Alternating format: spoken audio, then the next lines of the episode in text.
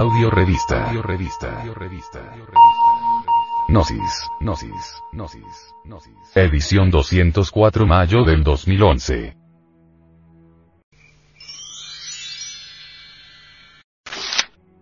Diálogo con el venerable maestro. Samael Aumeor. Ha llegado la hora de mirar las funciones sexuales no como motivo de vergüenza, tabú o pecado, sino como algo infinitamente elevado, sublime y terriblemente divino. Samael Aumeor. 1. Venerable Maestro. Samael, debido a nuestra pésima manera de vivir no hemos podido encontrar el significado de esto, lo que nos ha traído espantosos sufrimientos y horribles amarguras, ¿podría señalarnos los momentos más importantes de la vida? Respuesta. Voy a decirles a ustedes que hay tres momentos importantes en la vida, tres eventos extraordinarios. El primero, el nacimiento. El segundo, el matrimonio. Y el tercero, la muerte. He ahí los tres eventos más extraordinarios. 2. Venerable Maestro. Samael, el ser humano en los momentos actuales está sobrecargado de problemas de toda índole. De todos estos, ¿cuál considera usted que es el mayor? Respuesta. Sin duda alguna, el estado de degeneración masculina, esto es innegable, irrefutable e irrebatible. Y en general, uno de los problemas más inquietantes de la época, es el problema sexual. No hay duda de que la sexología, en sí misma, es fundamental para cualquier civilización. 3. ¿Cómo podría enmendarse esta situación tan grave, venerable maestro? Respuesta. Bueno, en este asunto, toca a la mujer darle la mano al varón, levantarlo. Si el hombre ha perdido actualmente poder, se debe sencillamente a su degeneración. La mujer tiene pues, en estos momentos, un deber ineludible, cual es el de ayudar a regenerar al hombre y de luchar por la paz universal. Entonces, es la mujer la que tiene que regenerar al hombre. La mujer tiene perfecto dominio sobre la biología orgánica del varón. Por eso puede regenerarlo. La mujer lo que tiene es que conocer un poco más los misterios del sexo. Antes, esos misterios se consideraban tabú o pecado, y motivo de vergüenza o disimulo. Considero, pues, vital, tratar este escabroso asunto, este delicado asunto, relacionado con la sexología trascendental, que es la única que puede transformar a la mujer y al mundo. Desgraciadamente, hoy por hoy el hombre no solo se ha degenerado, sino que también ha inducido procesos degenerativos en el sexo femenino ha metido a la mujer por el camino de la fornicación, y hasta de la prostitución, motivos más que suficientes como para que la mujer estudie los misterios del sexo. Es así, solo así, como podrá ella, no solamente transformarse, sino transformar al varón. 4. Venerable Maestro. Samael, ahora que trata el tema de la mujer, ¿cómo considera la enseñanza gnóstica la virginidad de la mujer? Respuesta. Eso del himen es grandioso. La virginidad fue siempre venerada por las grandes civilizaciones esotéricas de los antiguos tiempos. Desgraciadamente, en esta edad decadente del Kali Yuga o Edad Negra, todo ha cambiado. Los gringos odian la virginidad.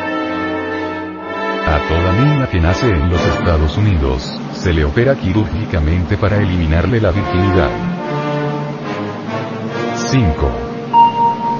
Venerable Maestro.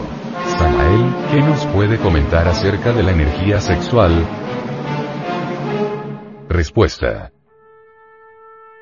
Cuando alguien estudia la energía creadora, la energía sexual, a la luz de un Sigmund Freud, por ejemplo, el autor del psicoanálisis, o de un Jung, o de un Adler, o a la luz de los tantras sánscritos, o tibetanos, o hindúes, o posiblemente de la escuela amarilla china, puede descubrir, con gran asombro que, mediante la energía creadora es posible la transformación del ser humano.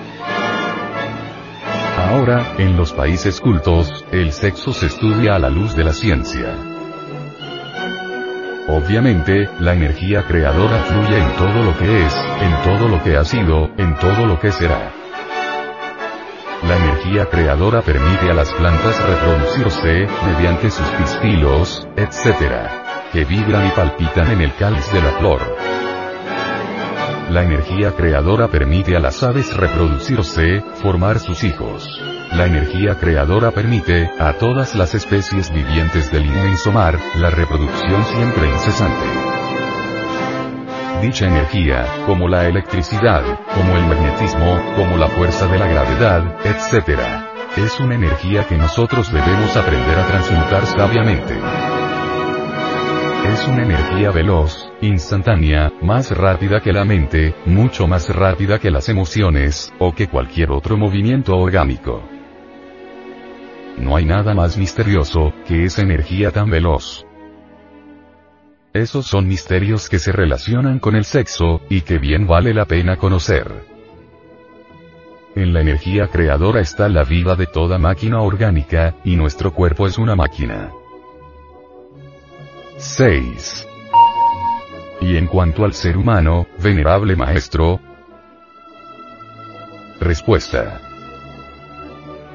Sin la energía creadora, no sería posible que un par de gametos, masculino y femenino, es decir, un zoospermo y un óvulo, se integraran para originar la concepción fetal, y bien sabemos nosotros lo que es la función del menstruo en el sexo femenino. Indubitablemente, este último se provoca debido a que un óvulo, maduro, se desprende del ovario. La herida que queda, pues, en aquel lugar donde el óvulo se desprendió, sangra, ese es el proceso del menstruo. Indubitablemente, en ese lugar que sangra existe también lo que en medicina se denomina cuerpo amarillo, y que a la larga sirve para evitar una sangría continua. Lo interesante es ver cómo el óvulo desciende pues al útero, y aguarda allí el momento de ser fecundado. Cuando ese óvulo se encuentra depositado en su región correspondiente, siente la mujer, en realidad de verdad y en forma, dijéramos, intensiva el impulso sexual. Todo ese impulso obedece a una mecánica, relacionada con la economía de la naturaleza y es que el óvulo pide, llama, desea a un zoospermo, para que exista una creación más, necesaria para los fines económicos del planeta Tierra. En ese estado hay ansiedad, de parte del sexo femenino para el masculino, y esa ansiedad no tiene otra causa sino en el óvulo, que desea cuanto antes la unión con un zoospermo. Obsérvese algo muy interesante de 6 o 7 millones de zoospermos que se escapan durante la cópula, tan solo un afortunado zoospermo logra llegar hasta el gameto femenino. Pierde la cola, penetra completamente dentro del gameto y se inicia el proceso de la gestación. De esos millones de zoospermos, solo uno logra penetrar en el óvulo. ¿Quién fue el que hizo esa operación matemática? Además, téngase en cuenta que el zoospermo lleva, en sí mismo, 24 cromosomas, y que el óvulo lleva otros 24. Entonces, he ahí 48 cromosomas formando la célula germinal, la célula básica, fundamental, mediante la cual deviene un nuevo organismo humano. Pero ¿por qué un zoospermo, y solo uno, logra entrar en el óvulo? ¿Quién dirige a ese zoospermo? Hay un principio inteligente que lo dirige. ¿Cuál será? ¿Por qué ha sido seleccionado? Indubitablemente, ese principio inteligente no es otro que la energía creadora del tercer logos, la energía sexual. Entonces hallamos, en la energía sexual, una inteligencia, y esto resulta formidable. Así se inicia el proceso de gestación, de nueve meses. Los ovarios en la mujer, son de por sí prodigiosos, maravillosos. La fuerza del Espíritu Santo es portentosa. El universo entero no podría existir sin esa fuerza magnífica. Las semillas no lograrían germinar, los animales sin esa fuerza no se reproducirían, los árboles no darían su fruto. El universo entero no viviría, no podría existir. Así pues, la fuerza del Espíritu Santo, la energía prodigiosa del tercer logos, es algo digno de ser analizado. Aprender a manejar ese potencial electrosexual es indispensable, cuando se quiere lograr una transformación.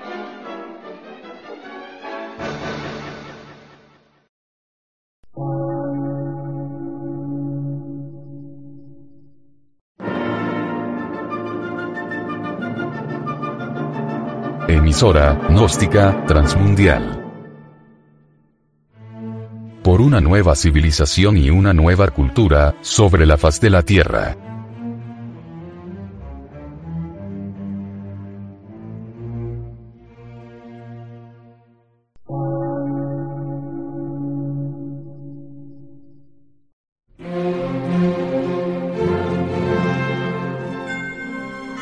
Medio de radiodifusión científico, artístico, místico y filosófico, de la Asociación Colombiana de Centros de Estudios Gnósticos, Antropológicos, Psicológicos y Culturales. A.C.